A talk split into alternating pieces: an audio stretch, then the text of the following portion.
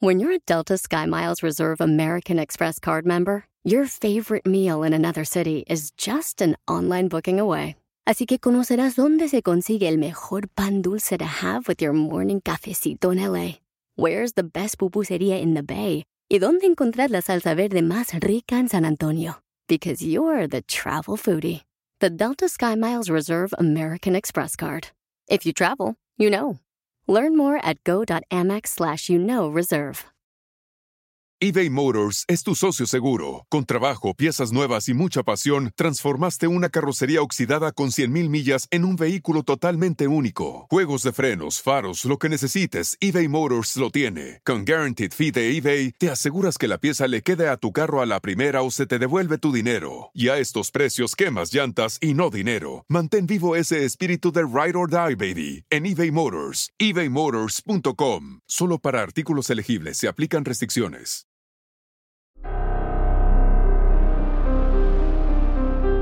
En Código Misterio encontrarás temas relacionados con energías, cuarzos, sanaciones, meditación, ovnis, fantasmas, pirámides, misterios inexplicables, culturas antiguas y continentes desaparecidos. Pero también nos remontaremos al conocimiento de nuestros ancestros para vivir una vida más sencilla pero plena. Bienvenidos.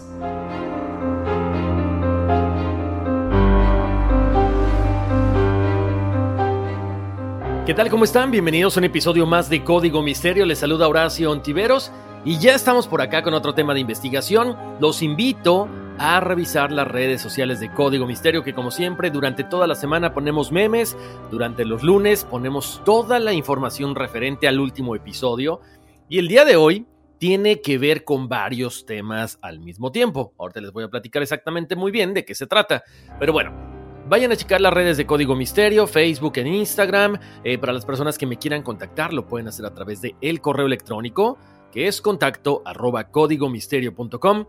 Y no se les olvide recomendar pasar la voz de que estamos en todas las plataformas de audio. Estamos en Apple Podcast, Google Podcast, en Spotify como Código Misterio. Descárguenlo. Suscríbanse también, por supuesto, para que sepan y les marque la notificación de que ya hay un nuevo episodio. Ya saben que de todos modos los episodios nuevos salen los lunes. Oigan, por cierto, les recomiendo muchísimo que vayan a checar el podcast de mi amiga Iris Molina, eh, Origen Podcast, porque hubo un episodio hace algunos meses que grabamos acerca de si vivimos o no en una simulación. Y ahorita que eh, Zuckerberg, el dueño de Facebook o ahora Meta, habló del metaverso, donde, bueno, pues básicamente es como una realidad simulada. Es muy interesante porque esas teorías las tocamos en ese tema que grabé junto con ella, donde me hizo el favor de invitarme a, Origen Podcast. Entonces está alucinante. Como siempre, eh, yo feliz de hacer colaboraciones con ella y muy pronto ella estará aquí con nosotros. Lo que pasa es que de repente la agenda ha sido un poquito complicada de mi parte, pero pronto, pronto la van a poder escuchar aquí en Código Misterio. Pero chequen ese, ese episodio, está buenísimo, es alucinante. Oigan, como siempre, los quiero invitar también a que vayan y se suscriban al canal de All for Ness en YouTube, que es el otro proyecto donde yo estoy colaborando junto con una gran amiga, Wendy Sayago, donde hacemos entrevistas a expertos que nos brindan herramientas para llevar una vida más tranquila, más sana, eh, herramientas de bienestar integral también hacemos entrevistas a íconos latinos y a íconos en el mundo corporativo. Es uno de los proyectos que estoy haciendo con todo el corazón, al igual que Código Misterio. Los invito a que lo chequen, pero que también se suscriban, descarguen los podcasts, porque es contenido muy importante, sobre todo en estos momentos de tanto estrés que estamos viviendo. Ahora sí, vamos a entrar de lleno al tema de esta semana. Está muy bueno, lo quise juntar todo, porque vamos a hablar acerca de algunos temas que ustedes ya habían pedido, que algunas veces ya habíamos platicado allá en Radio Láser con el Tarzán y sus jaladas, que tiene que ver con qué? Con el proyecto HARP, vamos a hablar del proyecto Blue Beam, vamos a hablar también del experimento Filadelfia y del experimento Montauk y también del Hutchinson. O sea, está bien completo el programa de esta semana, el episodio porque son los experimentos más importantes que ha hecho Estados Unidos. Algunos tienen mucho tiempo, otros son más recientes, pero tienen que ver con control mental, con control climático. Incluso hay una serie muy famosa que vemos en Netflix que está basada en un experimento de este tipo y en un experimento que vamos a hablar el día de hoy. Entonces los invito a quedarse porque como siempre un tema lleva al otro. Aquí vamos a estar platicando incluso hasta de Nikola Tesla. O sea, es alucinante y también es preocupante.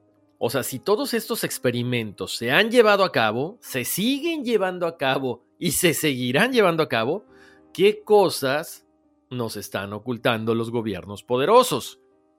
Bueno, los invito a quedarse aquí conmigo, como siempre, vayan checando algunas de las fotografías e ilustraciones que están ahí en las redes de Código Misterio, Facebook y Instagram. Por supuesto, también vamos a hablar de algunas películas y de algunas series, así que agárrense y vamos a empezar en, este, en esta ocasión con el proyecto secreto de HARP. Hay que recordar que como siempre hay mucho misterio detrás de todos estos proyectos secretos, que sí podemos viajar en el tiempo, que si Nikola Tesla inventó la máquina del tiempo y posteriormente eh, la familia Trump se quedó con ella, si no han escuchado ese episodio, vayan a escucharlo, es el primerito con el que iniciamos hace ya casi un año o ya más de un año, Código Misterio, con esta, esta aventura de, estar con todos ustedes y llevándoles temas pues eh, que tienen que ver con cuestiones sobrenaturales y cuestiones que a todo mundo nos encantan, ¿no? Entonces, Sabemos que Nikola Tesla se hablaba de que hizo una máquina del tiempo, de que tenía la idea y que trabajó en estas máquinas para crear energía libre, también antigravedad, invisibilidad y muchas otras cosas más. De hecho, se menciona que Nikola Tesla, para muchas personas, fue el padre de los cambios en el clima provocados precisamente por esto que se llama HARP, este programa de investigación de aurora activa de alta frecuencia, como se le conoce en español, es un programa financiado por la Fuerza Aérea y la Marina de los Estados Unidos, también por la agencia DARPA y la Universidad de Alaska. Se menciona que el objetivo fue principalmente estudiar las propiedades de la ionosfera para desarrollar y mejorar la tecnología que se utiliza para transmitir las radiocomunicaciones y su uso en los sistemas de vigilancia estratégica como los sistemas de detección de misiles. Ahora, ¿cómo funciona este famoso proyecto? Esto, ¿cómo les diré? Vamos a hablar de proyectos que no son tan secretos, por supuesto, porque todo el mundo conoce de ellos, pero ¿qué hay detrás de esta situación? El dispositivo principal de la estación HARP es el instrumento de investigación ionosférica ARI o ARI, un potente radiotransmisor de alta frecuencia que se emplea para modificar las propiedades electromagnéticas en una zona limitada de la ionosfera. El día de hoy conoceremos si detrás de todos estos proyectos hay algunas cosas que han atentado contra la vida de miles de personas en el mundo entero. La estación HARP empezó a funcionar en 1993, el IRI actual opera desde el 2007 y su contratista principal fue Bay Advanced Technologies, hasta el 2008, Harp había gastado aproximadamente 250 millones de dólares, financiados con impuestos para su construcción y costos operacionales. Ahora, ¿por qué mucha gente dice que este proyecto HARP está básicamente detrás de desastres naturales como tsunamis, como sismos específicamente? Bueno, porque hay algunos teóricos de la conspiración que dicen que misteriosamente, cuando se ha puesto a trabajar el proyecto HARP, aparecen desastres naturales en todo el mundo. Obviamente los científicos que están detrás de todo este proyecto dicen que bueno, es solamente un blanco de personas conspiranoicas que como no conocen específicamente para qué funciona este proyecto, simple y sencillamente señalan con el dedo, inventan teorías locas y mucha gente les cree. Específicamente podemos decir que las teorías en torno al proyecto HARP iniciaron en el Parlamento ruso, donde se cuestionó el proyecto HARP como arma para manipular el clima en varios lugares. Como les decía ahorita, HARP ha sido acusado de poder fabricar huracanes, tormentas eléctricas, cortes de energía, pero no hay evidencia de que esto sea real.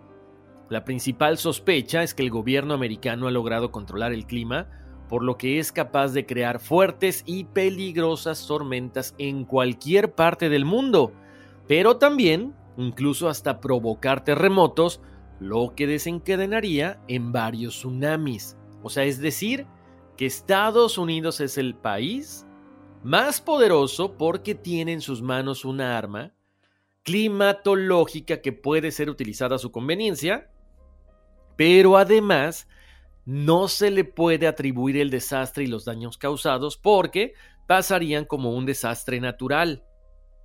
Para muchas personas, muchos conspiranoicos, creen que el terremoto y tsunami que golpeó a Japón en el 2011 fue de hecho el resultado por el uso del proyecto HARP. Otras personas, incluyendo mandatarios como Hugo Chávez, expresidente de Venezuela, aseguró que el sismo de Haití había sido provocado por el proyecto HARP o algo similar. De las últimas sospechas del uso del proyecto HARP es el sismo que se registró en Irán, país que actualmente está en conflicto con los Estados Unidos. Ahora, es mucha coincidencia que un país que esté en conflicto con Estados Unidos, bueno, haya tenido este tipo de sismos, ¿no? Entonces, ahí es donde cobra más fuerza todavía estas teorías de conspiración de que Estados Unidos puede y tiene la capacidad de controlar las fuerzas de la naturaleza para atacar a sus enemigos, a todo un país. Incluso se menciona que las grandes potencias han copiado este tipo de proyecto, como China y Rusia, por lo tanto se menciona que efectivamente es un arma muy poderosa que ya no solamente la tiene Estados Unidos. Eric Dubai, que es bloguero y habla acerca de conspiraciones, él es americano, vive en Tailandia, es precisamente una de las personas que eh, alimenta más estas teorías y dice que Estados Unidos utilizó HARP para causar el terremoto de magnitud 8.9 que sacudió el norte de Japón en marzo del 2011, lo que provocaría la devastadora explosión nuclear de Fukushima y esta fusión en el reactor. El argumento que da este bloguero conspiranoico es que las ondas generadas por las antenas HARP se enfocan específicamente en la ionosfera con suficiente fuerza para hacer que todo se doble hacia el espacio, la ionosfera retrocede hacia el suelo con suficiente precisión para causar un terremoto masivo que devasta un objetivo estratégico que promovería los intereses económicos y de defensa de Estados Unidos.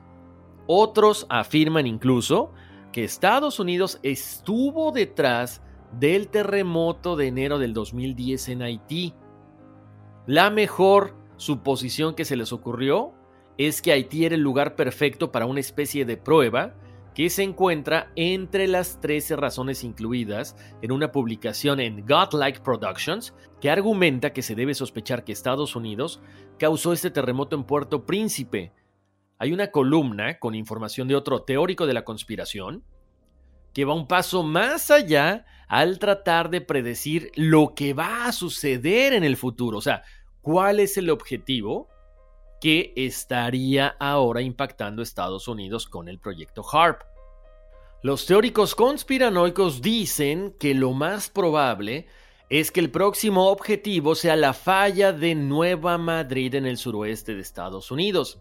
Pero, por otro lado, dicen otras personas, ya científicos como el físico nuclear pakistaní Pervez Hudhoy, que eso es completamente falso.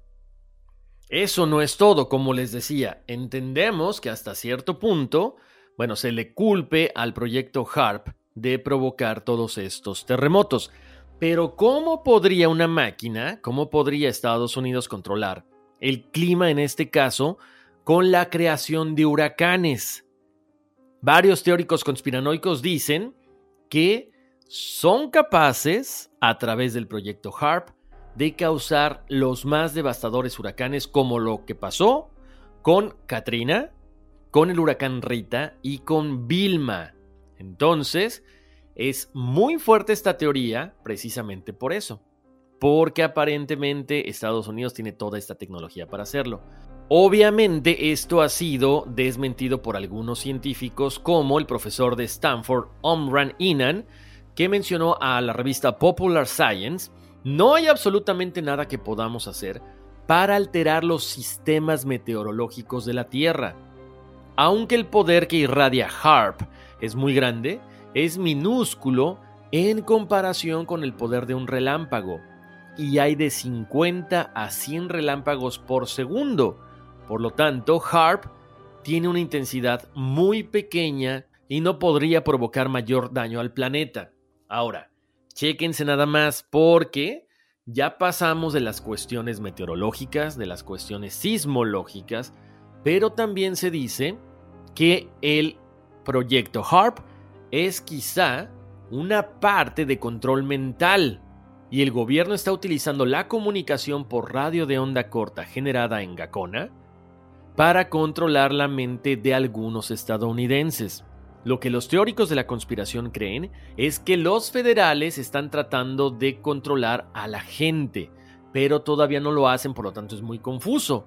Pero otros aseguran que poco a poco se está logrando esto, incluso a raíz, bueno, pues de esta, de esta pandemia que estamos viviendo, ¿no? Ahora, vamos a platicar acerca del proyecto Blue Beam, que esta teoría también tiene que ver con conspiraciones, pero en este caso no solamente de Estados Unidos, sino en la de establecer el nuevo orden mundial.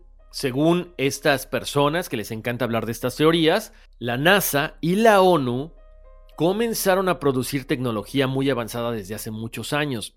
A través de toda esta tecnología, en todo el planeta estamos viendo simulaciones que se crearían usando satélites ubicados en diferentes lugares del espacio, ya saben, rodeando todo el planeta.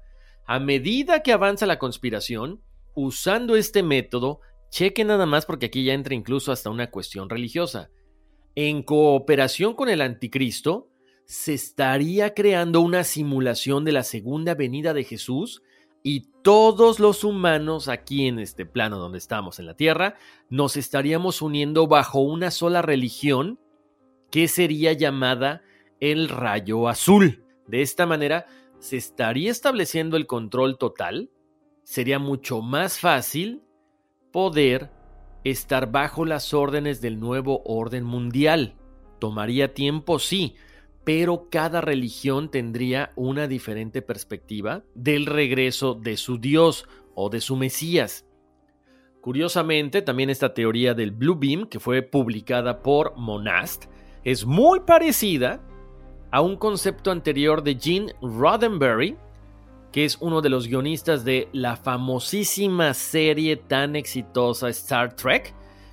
Cuando él presenta este guion, este Gene, los extraterrestres menciona que intentan invadir la Tierra y al principio envían líderes religiosos creados mediante simulación tecnológica, los mandan aquí a la Tierra con el objetivo de hacer añicos la fe entre las personas y luego difundir su propia religión. En ese momento, cuando Gene presenta este guion, la empresa que estaba produciendo la serie, Paramount, rechaza la idea, empiezan a redactar otro script y una de las piezas icónicas de la franquicia, Motion Picture, emite todo esto en 1979. Sin embargo, Gene Roddenberry no descarta su guion original y varios años más tarde la publica como una novela, varios años antes de que Monast publicara su libro. Por lo tanto, Monast, que es una persona eh, muy famosa en el mundo de las, de las conspiraciones, se cree que basó su información o su investigación precisamente en este libro de Gene Roddenberry. Todos sabemos, porque hemos platicado acerca del proyecto Libro Azul, que al final de la Segunda Guerra Mundial es cuando se empiezan a dar el aumento inusitado de las actividades del UFO o de los ovnis. Incluso hasta los mismos militares, los pilotos de aviones empezaron a, a reportar todo esto y es cuando algunos científicos empiezan a recopilar información de todo esto. Las fuerzas aéreas no les creían a los pilotos, pero es también cuando es el boom y todos los periodistas empiezan a tratar de investigar qué es lo que está sucediendo. Estos avistamientos se registraron en un principio más o menos como 12.612 Y en 1947 es cuando se da todavía un poquito más fuerte, cuando ya habíamos platicado de Kenneth Arnold, este piloto civil y hombre de negocios que informa que había visto nueve objetos brillando en el cielo y eran de color blanco y de color azul brillante, pero aparte volaban a una velocidad de 1700 metros por hora en el monte Rainier en Washington. A raíz de eso se empiezan a ver mucho más ovnis, se empiezan a ver movimientos por todos lados, actividades sobrenaturales, y es cuando se empieza, como les decía, a trabajar en el proyecto Libro Azul, que era básicamente el tratar de descalificar toda esta información. Para esta investigación se crearon dos comités, una para dar explicaciones y desmitificar los objetos voladores, ya saben, la mayor parte de sus conclusiones se basaron en eventos hechos por el hombre que provocaban estas actividades en la atmósfera, a las que propusieron explicaciones científicas durante mucho tiempo y quisieron validarlas.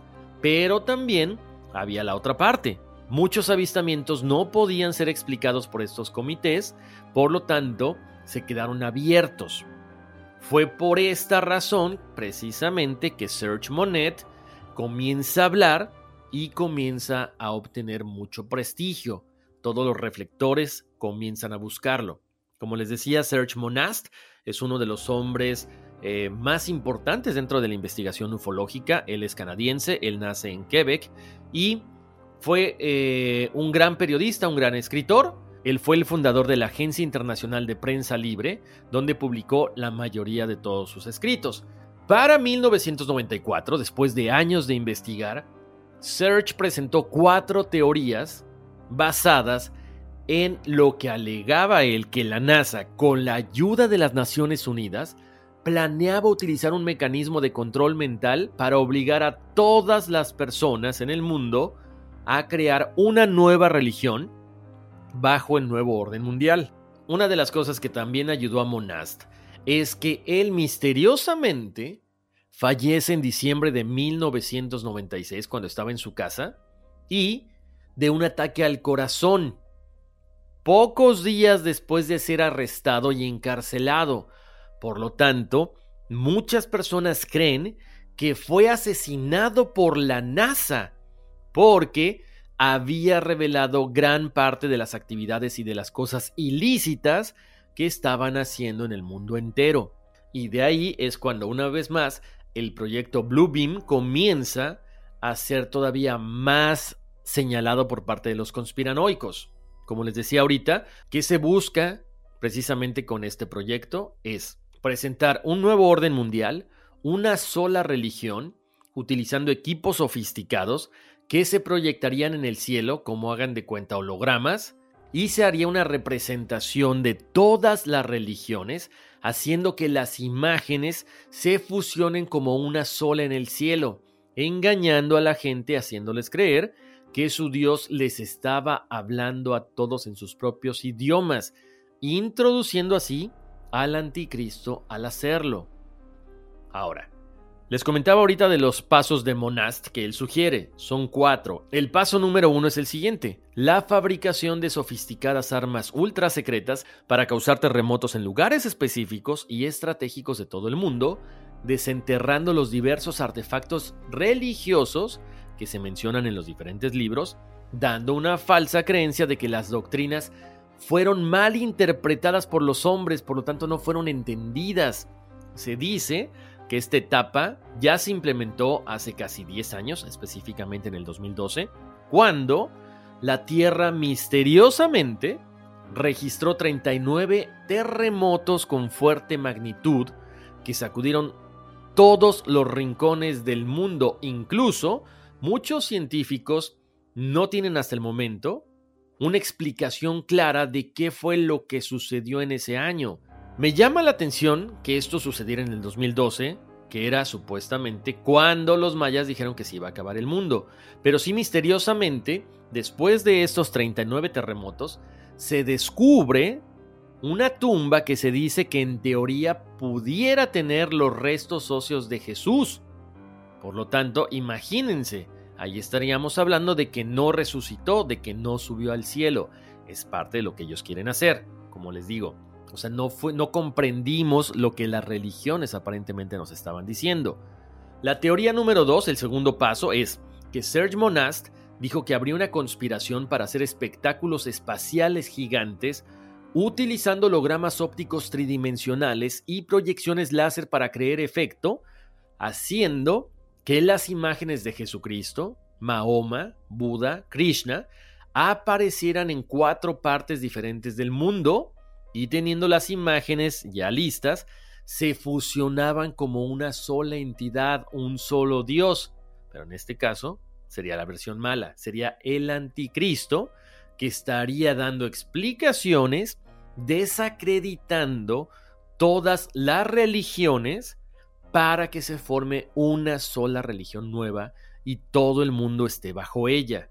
Luego, el paso 3 de esta teoría dijo que involucrarían el uso de ondas creando programas telefónicos que evaluarían la mente de las personas y las engañarían para que creyeran que Dios les está hablando. Incluso se menciona que Estados Unidos tiene fama de haber iniciado una investigación sobre telepatía que implicaba la transferencia de información, de comunicación de una persona a través de señales neuronales, sin necesidad de estar hablando, solo con la mente.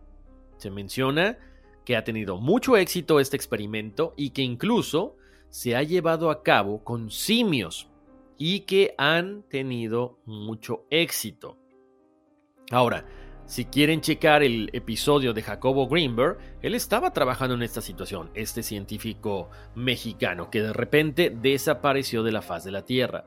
El siguiente paso es el número 4 y en esta etapa final que menciona Monast, ya implicaría el uso de varias tecnologías que proyectarían en la mente de las personas que quizá una invasión de extraterrestres ya se está dando en otros planetas y que el rapto está a punto de ocurrir.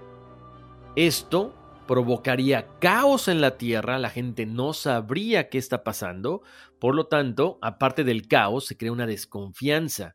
Y esto desembocaría en que el anticristo tendría un control firme sobre la mente de toda la población mundial.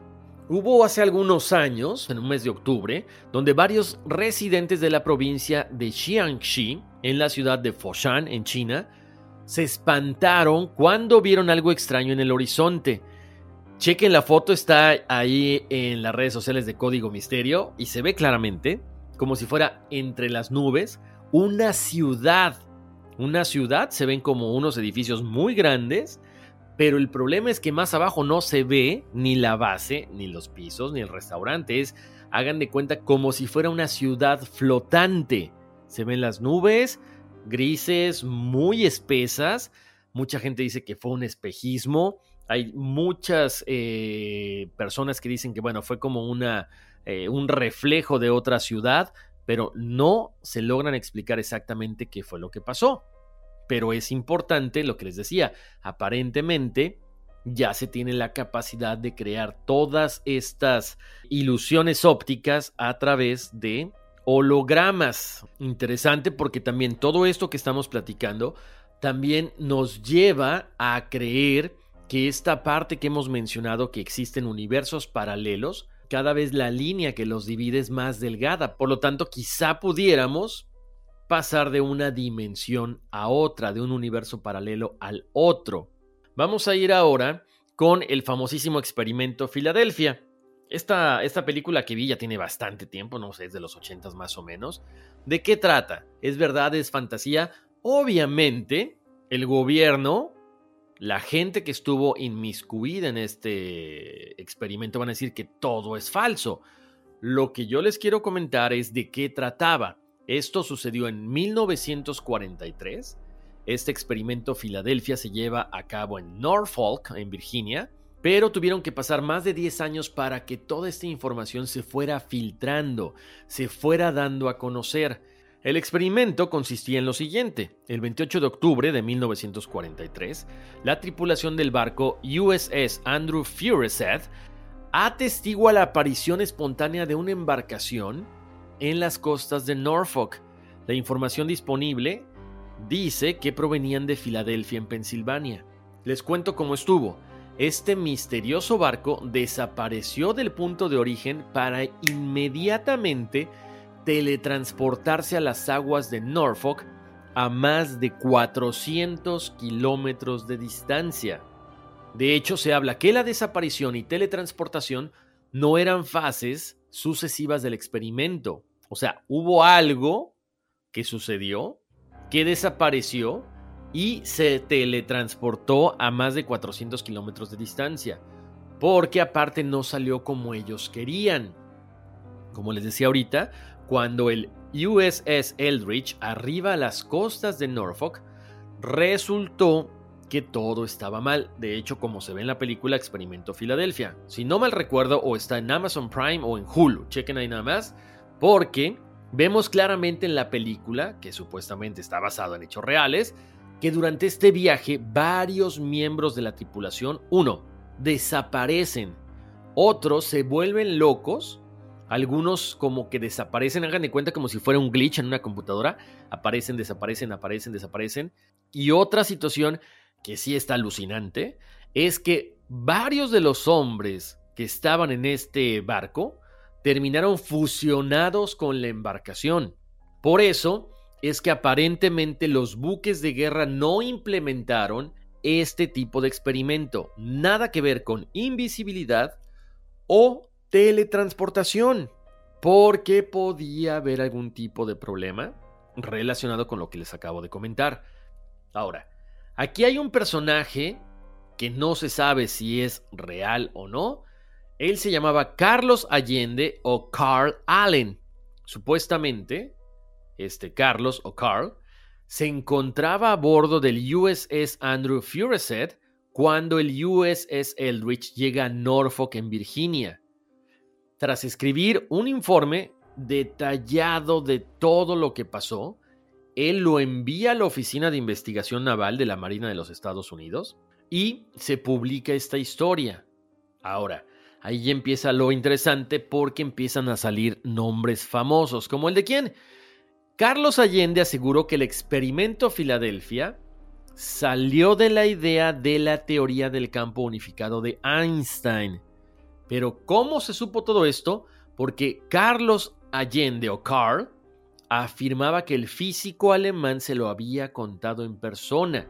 Obviamente, no podemos meter las manos al fuego por esta situación porque igual puede ser un engaño o quizá sí se reunió con Einstein, pero hasta el momento queda como una cuestión muy tomada a la ligera, que quizá pudiera ser fantasiosa.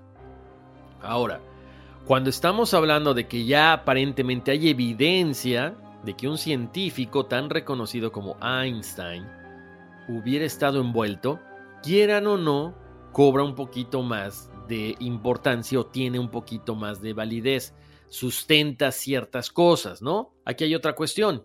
Al igual que otros buques de la Armada, el USS Eldridge contaba con una bitácora detallada de los lugares donde estuvo en octubre de 1943 y los siguientes meses. Ahora, recordemos que estábamos en medio de la Segunda Guerra Mundial. Todos estos archivos, todos estos registros son del dominio público y según la bitácora que aparece de este buque USS Eldridge, dice que no se encontraba cerca de Filadelfia en esas fechas. Pero bueno, en lo que les comentaba, si estamos hablando de un proyecto tan secreto, no era conveniente que se pusiera exactamente la información en la bitácora, ¿no? Entonces ahí quizá nos deja, ahí ya nos queda la duda. Además, el USS Andrew Furuseth jamás llegó a encontrarse en Norfolk con el Eldridge, con el buque Eldridge, durante sus múltiples estancias en el lugar. El capitán William S. Dodge comenta que aparentemente ni él ni nadie de su tripulación observaron algo extraño mientras estuvieron en Norfolk, Virginia. Bueno, quizá fueron órdenes para que no dijera nada de lo que él había visto, ¿no? Tras recibir el extraño reporte, la Oficina de Investigación Naval emprendió una investigación como tenía que ser, pero tampoco encontró evidencia de que la Marina Americana estuviera llevando a cabo experimentos de teletransportación. O sea, la parte de hacer los barcos invisibles o sigilosos sí es muy importante porque se sigue dando hasta nuestros días, pero en ningún momento se hablaba de que quisieran teletransportar un barco de un lugar a 400 kilómetros de distancia. Hace ratito les mencionaba eh, la película del experimento Filadelfia. Esta película salió en 1984 y para 1994 Jacques Fabrice Vallée, un informático teórico, amante de la ufología, escribe un artículo acerca de este experimento. Él ya había conocido con anterioridad todo esto del experimento Filadelfia, pero ahora también contacta a un hombre llamado Edward Dodgeon quien había trabajado como electricista en la Marina entre 1942 y 1945. Jax quería información pero sustentándola con alguien que hubiera estado trabajando ahí.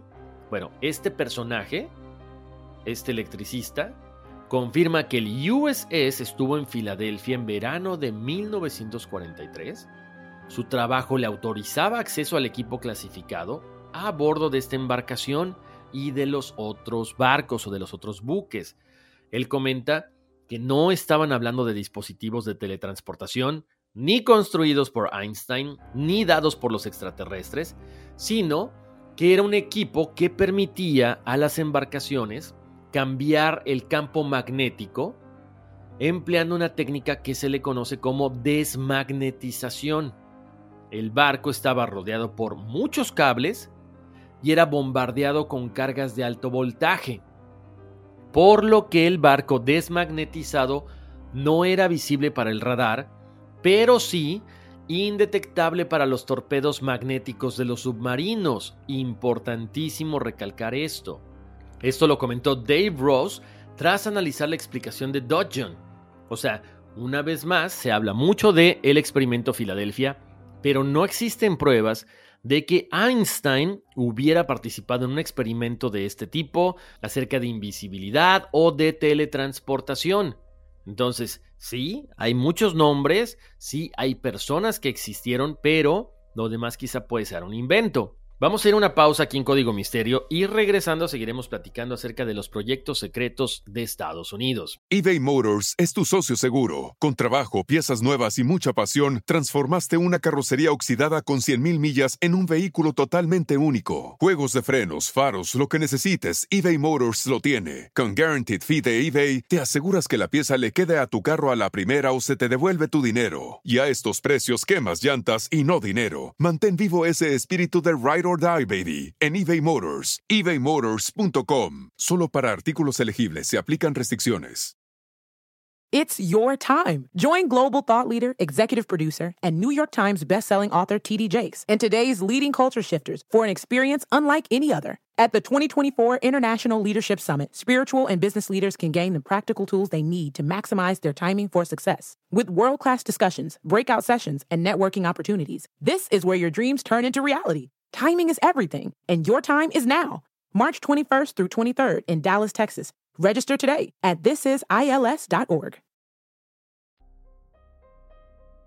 ¿Has tenido una conversación con alguien que jamás pensaste que hablarías? Que incluso dijiste nunca quisiera estar enfrente de esa persona y luego te sorprenden? Eso fue lo que yo tuve con Gustavo Adolfo Infante. En bromeando, mi hermano Juan y yo hablamos con uno de los reporteros más reconocidos de todo México que por muchas veces he estado en desacuerdo con él, pero tuvimos una conversación y yo creo que eso es importante. Sentarte con alguien, escuchar y aprender, porque eso hice con él. Escúchalo en bromeando.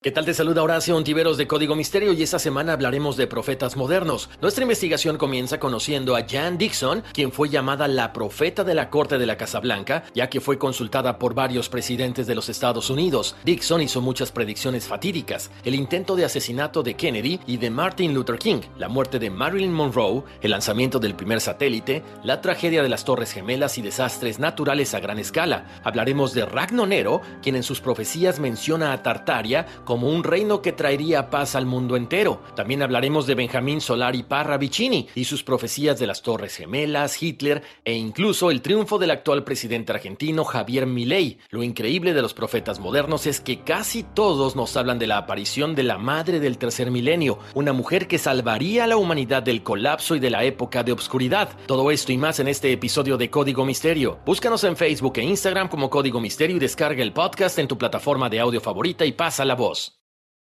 Estamos de vuelta aquí en Código Misterio. Les saluda Horacio Ontiveros. Estamos platicando de los proyectos secretos y hemos platicado acerca del proyecto Blue Beam, del proyecto HARP, del proyecto Filadelfia. Ahora vamos a platicar acerca del efecto Hutchinson, que es una cuestión que tiene que ver con antigravedad. Este proyecto incluso está hasta videograbado porque esto fue descubierto accidentalmente por John Hutchinson durante los intentos de estudiar las ondas longitudinales de Tesla en 1979. O sea, básicamente fue una mera chiripa, mera suerte que John Hutchinson hubiera encontrado esto. Importante mencionar que John Hutchinson es un investigador independiente de Canadá pero él está estudiado en estas situaciones que tiene que ver con fenómenos electromagnéticos. Consiguió muchos avances en el campo de la antigravedad y fuentes de energía libre, como la famosa pila energética de cristal. Él tenía un laboratorio con muchísimo equipo electrónico proveniente de equipos militares que ya no servían. Con todo esto que él tenía en el laboratorio, realizaba diferentes experimentos. Le gustaba mucho lo que hacía Tesla, de hecho tenía algunas bobinas Tesla, pero también quería encontrar un uso inteligente para hacer levitar los objetos. De hecho, gracias a su equipo, comienza a investigar cómo aparentemente los egipcios ya conocían el poder eléctrico de los cristales para fabricar baterías de larga duración y con suficiente fuerza para poder levantar piedras. La vida de John Hutchinson fue circunstancial, como les decía, porque él en 1979, al estar trabajando con una serie de equipos de alta tensión, se da cuenta de que algo golpeó su hombro y era una pieza de metal que había salido despedida desde la mesa de operaciones donde John estaba realizando estos experimentos. O sea, él en su mente dice, la pieza levitó. O sea, la pieza salió volando. De ahí es cuando empieza a trabajar con las frecuencias y con la gravedad. De hecho, cuando sus bobinas de Tesla, el generador electrostático y otro equipo crean este campo electromagnético más complejo, se da cuenta que las piezas pesadas de metal comienzan a levitar y salen disparadas hacia el techo con una gran fuerza. Después de esto es cuando este investigador decide llamar a este fenómeno como efecto Hutchinson, en honor a su nombre, por supuesto. Muchos teóricos piensan que podría ser el mismo efecto que hay con dos imanes cuando se ponen con los polos iguales y que existe un rechazo de parte de ellos. Eso es lo que comentan ellos. Les cuento, el gobierno canadiense informó efectivamente de la existencia de este efecto. De hecho, un importante empresario de Vancouver, George Haraway, se interesó por el efecto Hutchinson en 1980, contacta a su creador, John Hutchinson, y junto con un ingeniero consultor de Boeing Aerospace y el gobierno canadiense, comienzan a tratar de desarrollar esta tecnología. Según Hutchinson, varios factores políticos hicieron que no se le permitiera continuar con su investigación a menos que firmara un acuerdo con el gobierno entre Canadá y los Estados Unidos. John se negó porque él decía que no quería que una empresa o un gobierno le dijera lo que tenía que hacer con sus inventos, tal cual lo que sucedió con Tesla. Cada vez la fama de Hutchinson se hace más grande, él comienza a viajar por diferentes lugares, empieza a adquirir diferente tecnología, pero hay un momento en que todo esto desaparece porque se comenta que le pagaron a su socio George Liscasis más de 70 millones de dólares para ocultar la naturaleza de lo que estaban investigando. Por lo tanto, el laboratorio de John en Kingsway, Vancouver, desapareció. A partir de ese momento, John comienza a viajar, comienza a dar demostraciones, a hacer experimentos y dar conferencias por todo el mundo, incluyendo Estados Unidos, Alemania y Japón. Para 1991 regresará a Vancouver. Como les decía hace ratito, este efecto de Hutchinson está grabado en un video. De hecho, el ejército de Estados Unidos han corroborado que todo efectivamente sí existe, pero aquí hay un problema los experimentos se han seguido haciendo, pero no se han podido reproducir los mismos resultados. Por lo tanto, no se sabe qué fue lo que pasó, porque desde 1991 hasta la fecha no se consigue duplicar lo que ya había hecho Hutchinson. Se dice que Hutchinson era una persona bastante excéntrica y muchos de sus experimentos se pudieron llevar a cabo con permiso de la Armada y del Ejército y por supuesto porque le facilitaban modernos equipos electrónicos. Su espacio era como de un científico loco, había osciloscopios, lecturas digitales, medidores, interruptores, lámparas, cadenas, todo tipo de cosas que él necesitaba para poder replicar todos esos experimentos. De hecho, mucha gente lo compara con Nikola Tesla y fue durante un intento de reproducir uno de los experimentos de Nikola Tesla que el efecto Hutchinson fue descubierto por mera casualidad. Él usaba varias bobinas eléctricas o bobinas de Tesla y también una máquina de electricidad estática llamada generador Van de Graaff. Sus seguidores creen que una onda electromagnética hipotética llamada onda escalar permite al aparato de Hutchinson aprovechar una energía llamada energía de punto cero. Pero, ¿qué es esta energía de punto cero? Bueno, esta energía es la que está presente cuando los grados Kelvin están a cero, la temperatura a la que toda actividad de un átomo supuestamente se para, no existe más actividad por parte del átomo. También se le llama energía del vacío, ya que es muy descriptivo de la energía que existe en el vacío perfecto donde no hay luz. En este estado las oscilaciones electromagnéticas aleatorias todavía se pueden observar, lo que significa que todavía hay una cierta cantidad de energía presente pero es mínima. En esencia, el concepto de aprovechar la energía punto cero supone que el universo está saturado de una energía constante en el fondo que no podemos observar, pero que está presente en todas partes, incluso dentro de nosotros mismos. Por lo tanto, estaríamos hablando de una energía inagotable. O sea, es la energía del vacío, la energía del espacio y la energía eterna.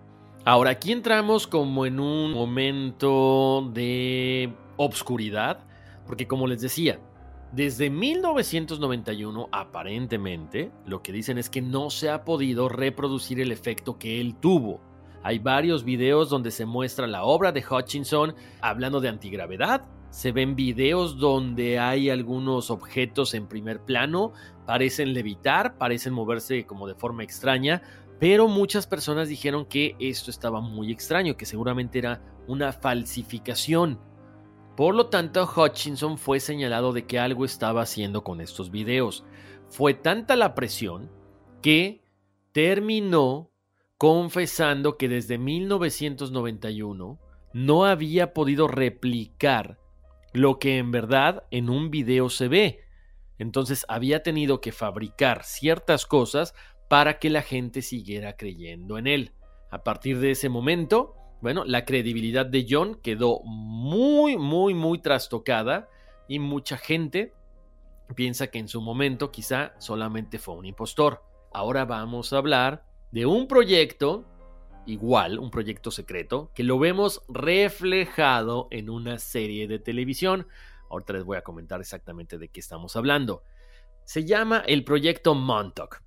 Este nombre lo recibió porque fue llevado a cabo en Hero Camp o la estación de la Fuerza Aérea de Montauk en Long Island, Nueva York, acá cerquita de donde estoy yo. Tendré que ir algún día.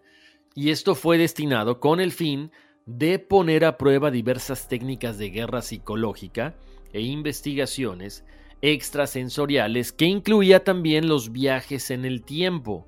Obviamente estamos hablando de que esto sucedió hace muchos años, por lo tanto, muchas personas consideran que esto es una leyenda urbana. O sea, los teóricos conspirativos dicen que sí existió aunque no haya comprobantes como libros, como bitácoras por parte de todos los científicos que participaron en esto.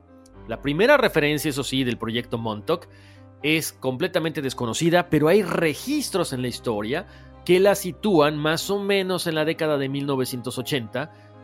Según el astrofísico y aficionado del fenómeno ovni, Jacques Vallée, el experimento de Montauk parece tener origen en la versión de Preston Nichols, que es el autor de este libro, The Montauk Project, quien aseguraba haber recuperado recuerdos reprimidos de su participación.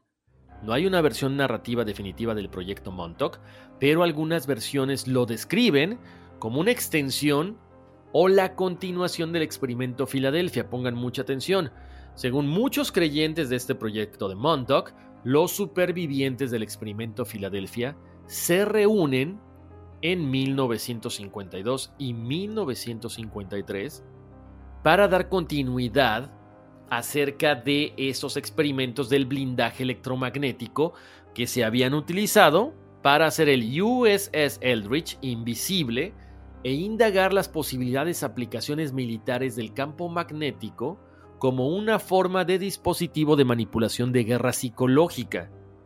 Los investigadores aparentemente habían creado un informe sobre estas propuestas que posteriormente habían sido presentadas ante el Congreso de los Estados Unidos, pero que habían sido rechazadas por considerarlo demasiado peligroso.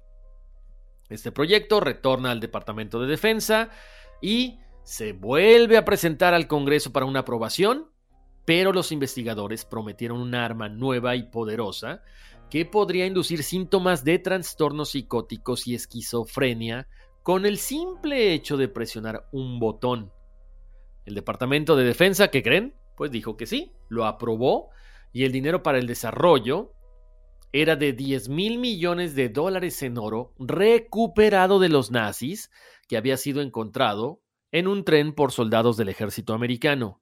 Este tren se encontraba en un túnel de Francia, muy cerca de la frontera con Suiza. Una vez recuperado el oro, el tren se hizo estallar y todos los soldados testigos fueron asesinados. Una vez más, cuando se agotaron los fondos, la financiación adicional se obtuvo a partir de dos corporaciones, la ITT Corporation y Crop AG en Alemania. Se comenta que el trabajo comenzó en el Brookhaven National Laboratory en Long Island, aquí en Nueva York, pero con el nombre de Proyecto Fénix. Pero pronto entraron en cuenta de que la investigación requería una antena de radar avanzada y la instalación de una en el Brookhaven National Laboratory pondría en peligro la seguridad del proyecto. Por lo tanto, es cuando la Fuerza Aérea de Estados Unidos cierra la base en Montauk y básicamente comienzan a trabajar en este lugar.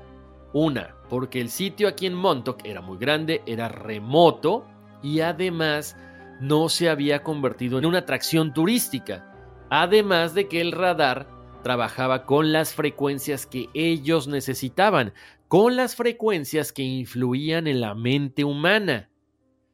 Los experimentos desarrollados, como les decía, eran demasiados, tenían que ver con teletransportación, dimensiones alternas y los viajes en el tiempo. De hecho, si no han visto The Man in the High Castle, chequenla, es muy parecida y de hecho se habla de un lugar con estas alteraciones electromagnéticas, pero no está en Nueva York, está aquí en Póconos. Chequenla, se la recomiendo por supuesto. Y continuando con esto, cerca del 12 de agosto de 1983, el proyecto del viaje en el tiempo en el Camp Hero había sido interbloqueado con el original del proyecto del arco iris en 1943. Dos hombres, Al Billick y Duncan Cameron, afirman haber saltado desde la cubierta del USS Eldridge al hiperespacio. Cuando el viaje terminó después de un periodo de grave desorientación, se encontraban en el Hero Camp en el año 1983 en Montauk.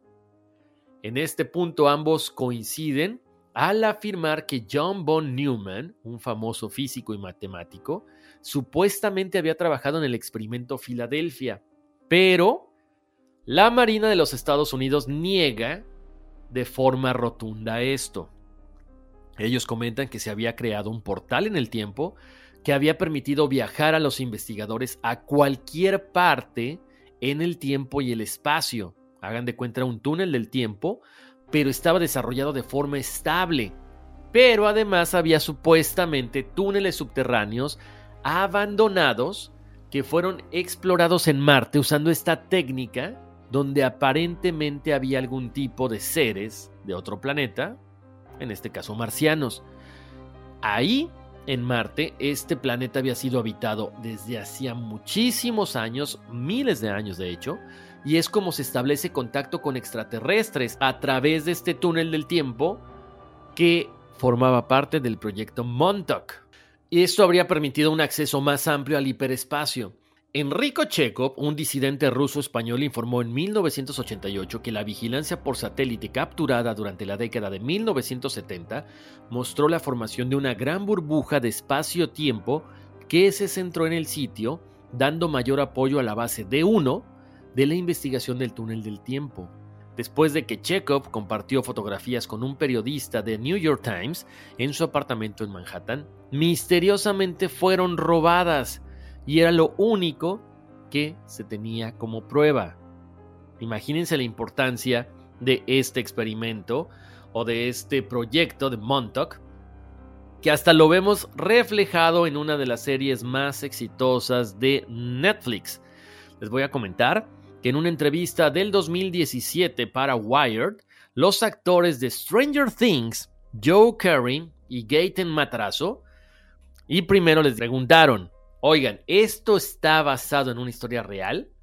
Ellos dijeron no, pero Gaten fue quien comenta muchas veces la realidad es más extraña que la ficción. Él dice, existe un lugar real en Montauk, Nueva York, llamado Camp Hero. Los rumores dicen que ahí se realizaban experimentos humanos para combatir a los soviéticos en la Guerra Fría.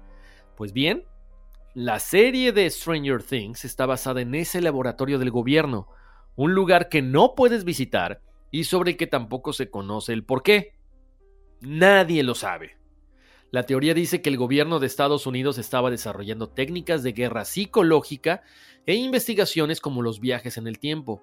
Por su parte, los creadores de la serie, los hermanos Duffer, han asegurado que el título original de la serie iba a ser Montauk, por lo tanto, se confirmaría de que estaban hablando específicamente de este lugar. Como les decía, según el Departamento de Energía de Estados Unidos, este lugar está basado en Camp Hero y es una misteriosa base de la Fuerza Aérea que contaba con una red de túneles subterráneos e innumerables hectáreas cerradas al público. Al parecer, aquel proyecto primario estaba inspirado en el relato The Montauk Project Experiments in Time, que había sido publicado en 1992 por Preston B. Nichols y Peter Moon, que son los que empiezan como que a platicar de todo esto, a sembrar la semillita de que algo había pasado ahí. El origen de la base es más o menos de 1942, cuando el ejército americano decide construirla en este pueblo pesquero de Nueva Inglaterra, simple y sencillamente para que pasara desapercibido. Pero por supuesto, el verdadero objetivo era defender a Nueva York de una posible invasión por mar. Una vez que se esfuma la amenaza nazi, fue utilizada como centro de vigilancia durante la Guerra Fría, lo que explica que cuente con una enorme antena parabólica. Finalmente, la instalación se cierra en 1981 y fue entonces cuando, tras varios años de que supuestamente Nichols había reprimido sus recuerdos, hace esta regresión y empieza a contar su historia. ¿Qué sucedía ahí? Experimentos de control mental. Los mismos escritores de Stranger Things aseguran que el gobierno estaba desarrollando en esta base técnicas de guerra psicológica, investigaciones de viajes en el tiempo y que aparentemente era lo que les decía ahorita, la continuación del experimento Filadelfia. Ahora, otra teoría popular señala que miles de niños de las ciudades vecinas habían sido secuestrados para realizar experimentos con ellos. Por supuesto, todo esto hubiera quedado en el olvido, pero gracias a la serie Stranger Things ha cobrado todavía una fuerza inusitada, porque además hay un episodio en específico que se llama The Montauk Chronicles, sobre las experiencias de tres hombres, entre ellos Nichols, que aseguran que estuvieron involucrados en la actividad diaria de la base.